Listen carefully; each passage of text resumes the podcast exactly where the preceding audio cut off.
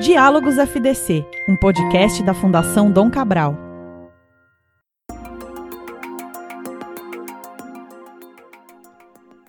Olá, para você que me escuta agora, seja bem-vindo e bem-vinda a mais um episódio aqui dos Diálogos Fundação Dom Cabral. Eu sou Tomás Castilho. Hoje eu tenho o prazer de receber aqui o Daniel Barros, psiquiatra do Hospital das Clínicas, colunista do Estadão e podcaster da Band News FM. Como é que você tá, Daniel? Tudo bem? Tudo jóia, estou aqui, né, quarentenado, como muitos podemos estar nesse momento, nem todos, e eu não estou 100% quarentenado também, eu tenho atendido, né, no, no consultório, mas enfim, estamos nos cuidando aí, né? Exatamente, estamos aqui fazendo a nossa parte para mitigar o avanço do coronavírus no Brasil. É, e é até interessante você ter trazido um pouco essa, essa perspectiva de estarmos em quarentena, estarmos aqui fazendo essa, essa conversa via, via teleconferência, né? Eu vi um vídeo até seu no YouTube em que você fala um pouco dessa questão de, da reunião que poderia ter sido um e-mail e hoje a gente tem essa coisa do Zoom que poderia ter sido um e-mail, né? Do excesso de videochamadas. É, eu queria perguntar para você se excesso de videochamadas é uma maneira de, de mitigar a falta de contato físico que a gente está tendo durante essa pandemia, até onde isso faz sentido, no caso?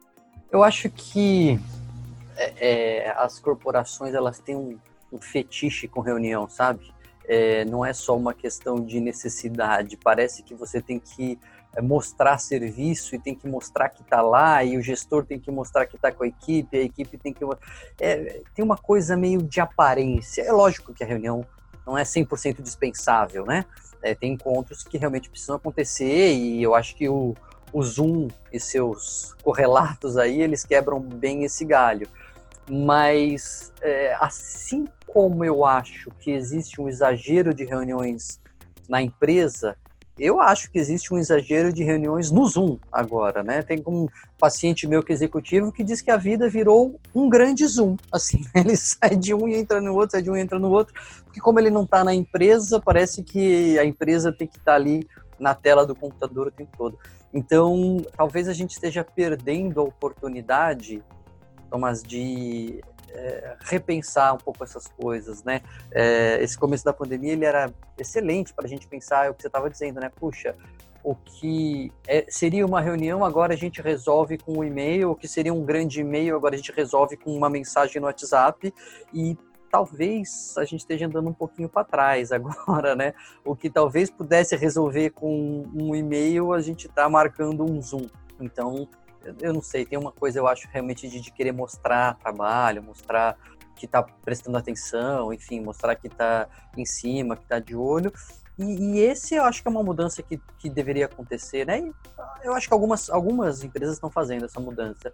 É, cara, vamos, vamos medir performance, vamos medir entrega, vamos medir outra coisa, né? Não tem que medir ponto. Enfim, Exato. mas é uma, uma mudança é, é, é lenta.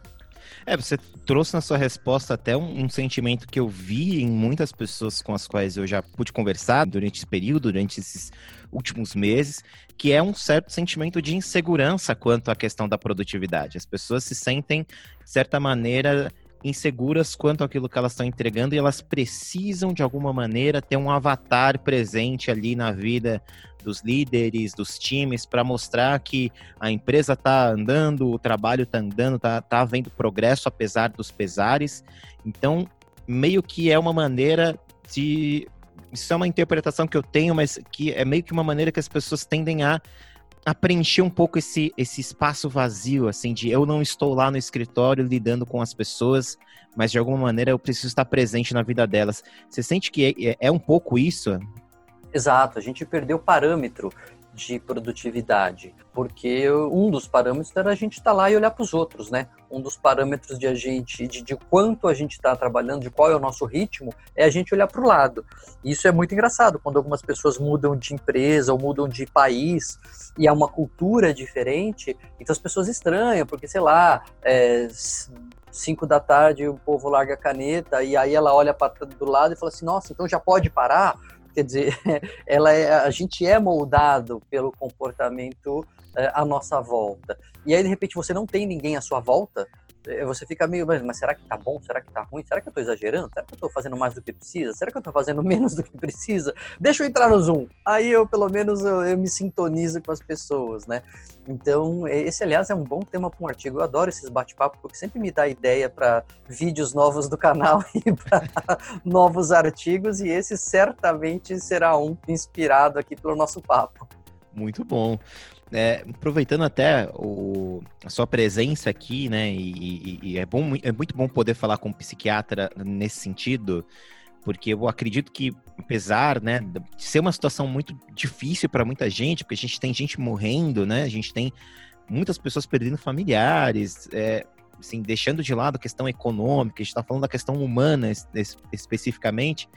Né? Mas, de qualquer maneira, não deixa de ser, essa situação não deixa de ser um grande estudo de caso, né? de como a sociedade é capaz de se reorganizar ou como a sociedade é capaz de, de criar novos paradigmas, né, nesse sentido de, de, de se relacionar com outros, né? Eu estou atualmente vendo, assim, algumas questões, tentando somatizar as coisas que várias pessoas estão passando, né? Fazendo uma lista de, de vários problemas, né, que atualmente as pessoas em geral estão precisando lidar. Então, por exemplo, a gente está falando do isolamento social, do risco da, de, de, de, ter uma doença nova, né, que no caso é o, a Covid-19, tem a questão da perda de parentes para essa doença, tem a perda de renda, o desemprego, né? Então, são várias coisas que vão se acumulando, são vários tijolos que vão se acumulando nas costas é, da pessoa e muitas vezes a gente não tem como seres humanos, estrutura para conseguir suportar isso tudo de uma vez, como foi o caso desse semestre passado inteiro, né? Se você tivesse que aconselhar, conversar com alguém vivendo um pouco de toda essa pressão, ou uma parte mesmo disso, é, qual seria o seu conselho para se manter o controle e principalmente a esperança por dias melhores aí depois da Covid-19? É, eu acho que o principal que a gente anteviu e, e começamos a falar desde março, lá não só eu, mas outros colegas da área psi, é importante a gente desligar um pouco dos problemas e se ligar um pouco em coisas boas. Putz, Daniel, mas você não está sabendo que tem uma pandemia no mundo? Você não está sabendo que tem uma crise econômica? Você não está sabendo que tem é, mais de 100 mil mortes no Brasil? Sei, sei de tudo isso. É, e a gente não, também não tem que ficar alienado não sabendo disso. Mas a gente não pode pensar o tempo todo nisso. A gente tem que ter áreas verdes, a gente tem que ter respiro, a gente tem que ter intervalos para o nosso cérebro, senão a gente não aguenta. Né? E, e tem já estudos com estudantes é, do college lá em Wuhan, é, avaliando quem que foi mais resiliente, qual a estratégia de resiliência do, dos jovens lá para atravessar a, a, pandemia que eles é, atravessaram primeiro. E uma das estratégias é justamente essa, é focar em coisas boas que acontecem neste momento. Não as coisas boas da pandemia. Tá? A pandemia é uma desgraça, é uma tragédia ter morrido tantas pessoas que morreram e etc. Não é o lado bom das mortes.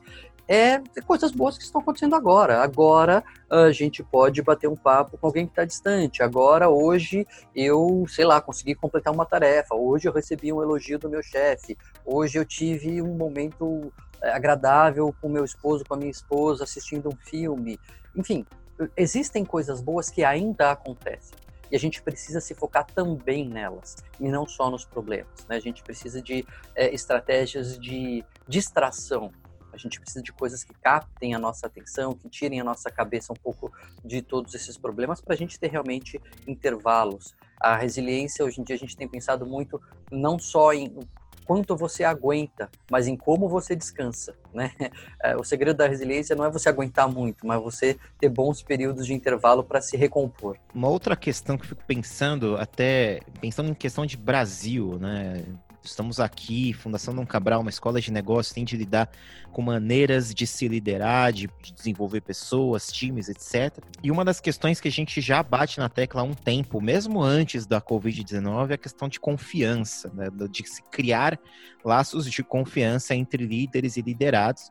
E o Brasil sendo um país que tem um índice de confiança, de acordo com certas pesquisas, muito baixo. Então você tem a ideia de que as pessoas precisam, as empresas, as, os times precisam ser sempre muito acompanhados por uma liderança presente, porque o índice de confiança, no sentido de você delegar um trabalho e saber que esse trabalho vai ser feito ainda no Brasil, não é tão grande assim. Pensando então nessa, nesse momento em que a, os times, organizações estão todos pulverizados, né? não estão mais nos centros de negócio, estão nas suas casas, estão, enfim, operando da maneira que conseguem. Como é que você analisa, ou pelo menos você vê, essa questão de do desenvolver a confiança num período desse? Já que no Brasil, especificamente, já era um trabalho que nós estávamos até pensando em como desenvolver confiança, empresas que querem desenvolver esse sentimento de confiança de líderes e liderados. Como é que isso pode se dar num momento como esse, que as pessoas já não estão mais presentes fisicamente e tem essa, toda, todas essas dificuldades que a, a quarentena está fornecendo para a gente. Sabe que quando eu atendo pacientes jovens, é, eu não atendo adolescentes, eu atendo só acima de 18 anos. Mas quando eu atendo jovem, às vezes é um jovem adulto, é, ou é alguém com 18 anos, 19, 20, às vezes os pais vêm junto. E, e você vê ali uma dinâmica assim de o pai tratando aquele filho, aquela filha como criança e é, como criança não no sentido é, mais pueril da coisa, mas no sentido de não criar a confiança e não deixar para que aquela pessoa tome as suas decisões e assuma as responsabilidades pelos seus atos e pelo que faz e pelo seu tratamento, né? Muitas vezes aquele paciente vem boicotando o tratamento justamente porque o tratamento não está sendo delegado para ele. O pai assume é muito interessante, porque o pai assume o tratamento, fala, é, não, ele não tem maturidade para cuidar do próprio tratamento, então eu vou assumir, eu vou dar o remédio, eu vou levar no médico, eu vou falar as coisas, etc. E aí, obviamente, o que a pessoa faz? Já que ele cuida, para que vou cuidar eu? E aí a pessoa não assume. E aí é, ela, a pessoa não assume, ela reforça o comportamento dos pais. E os pais não assumem reforçam o comportamento dos filhos. Então o que, que eu faço? Eu peço para o pai sair da sala, ou às vezes falo na frente do pai, falo assim, olha, meu paciente é ele, ele é adulto, ela é adulta, ela é responsável. Se ela não quiser tomar o remédio, azar o dela. Eu vou te tratar que nem adulto. O pai fica louco das vidas comigo, né? Muitas vezes, porque ele quer continuar naquele controle. É, mas quando você trata a pessoa como adulta, e delega para ela a responsabilidade, é, muitas vezes você tem surpresas grandes e a pessoa realmente assume aquilo e, e, e o tratamento passa a ir muito melhor.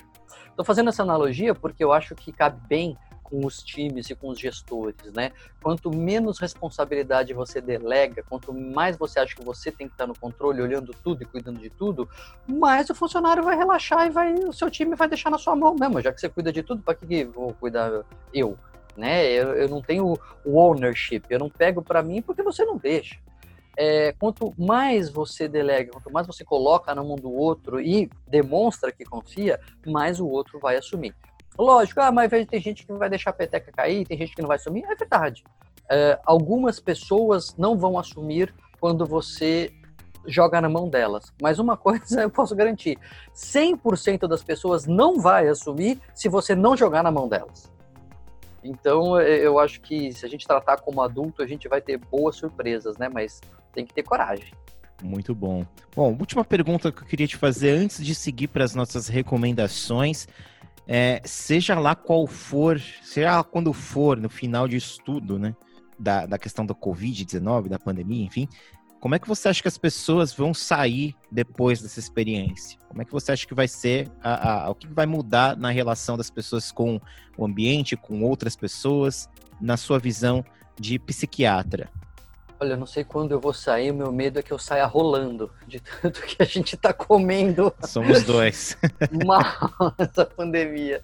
É, mas não, eu tô me, tô, tô me virando aqui. Comecei a correr, eu fazia natação, antes não tá dando para fazer natação, comecei a correr e já peguei o gosto no negócio, então tô, tô tentando me manter aqui, mente sã no corpo são. Agora, de verdade, mas eu não acho que é, grandes mudanças ocorrerão, sabe? Sim, as pessoas falam, ah, o mundo nunca mais vai ser o mesmo quando essa pandemia passar. Deixa eu dar notícia aqui, a pandemia não passou e em muitos lugares o mundo já é o mesmo. Porque é, você já vê pessoas assim, vivendo como se a pandemia não existisse. Na China, putz, na China a vida voltou ao normal. É, em muitas cidades do Brasil, assim, as pessoas já nem máscara usam e nós estamos na pandemia. Então, de fato, eu não acho que o mundo será um mundo novo nossa, Daniel, mas tanta coisa mudou. Então, pandemia, para mim, ela acelerou mudanças que estavam em curso. Teletrabalho, por exemplo, ah, teletrabalho foi uma coisa que a pandemia trouxe. Não, não. A pandemia só empurrou. Teletrabalho já era uma coisa em desenvolvimento, já era uma coisa em implementação, já era uma coisa que a gente sabia que era o futuro. Quantas empresas já não faziam dias de home office, etc. Então a pandemia só acelerou processos que já estavam em curso. Ela não criou nada de muito novo. É, acho que as pessoas podem individualmente é, ter caído algumas fichas né, em tudo isso. Puxa, é, coisas que eu perdi, que eu, nossa, nem sabia o quanto eu, eu gostava. É, eu, por exemplo, eu sou batista, né? Eu frequento a igreja. Eu ia, sempre vou assim, de domingo e tal, mas, putz, agora que eu percebo o quanto isso me faz falta. Eu não, eu não tinha noção de verdade o quanto isso me fazia falta, agora que eu vejo no YouTube, né, as nossas reuniões, eu vejo como isso era um negócio que eu, é, é, é enfim, não dava talvez o devido valor. É muito engraçado isso. E, então isso pode cair a ficha para algumas pessoas de algumas coisas, é, é, relações pessoais, etc. Mas mudanças na sociedade para que o mundo seja um mundo novo, Tomás, eu só vejo essa possibilidade se a gente fizer mudanças estruturais. É, é, mudar realmente bases, mudar leis, mudar estruturas sociais mesmo. Assim, ah, nossa, a gente viu, por exemplo, como o trabalho do professor não é valorizado, né? Quando você teve que ficar em casa dando aula para os filhos, você vê como é um trabalho difícil, como ele precisava ser mais valorizado. Então, é, fevereiro, se voltar às aulas, a gente já esqueceu isso, a não ser que a gente use essa, uh, esse insight que nós tivemos como sociedade para valorizar a carreira, o salário, etc. dos professores. Se não, fevereiro a coisa já, já, já se perdeu, né?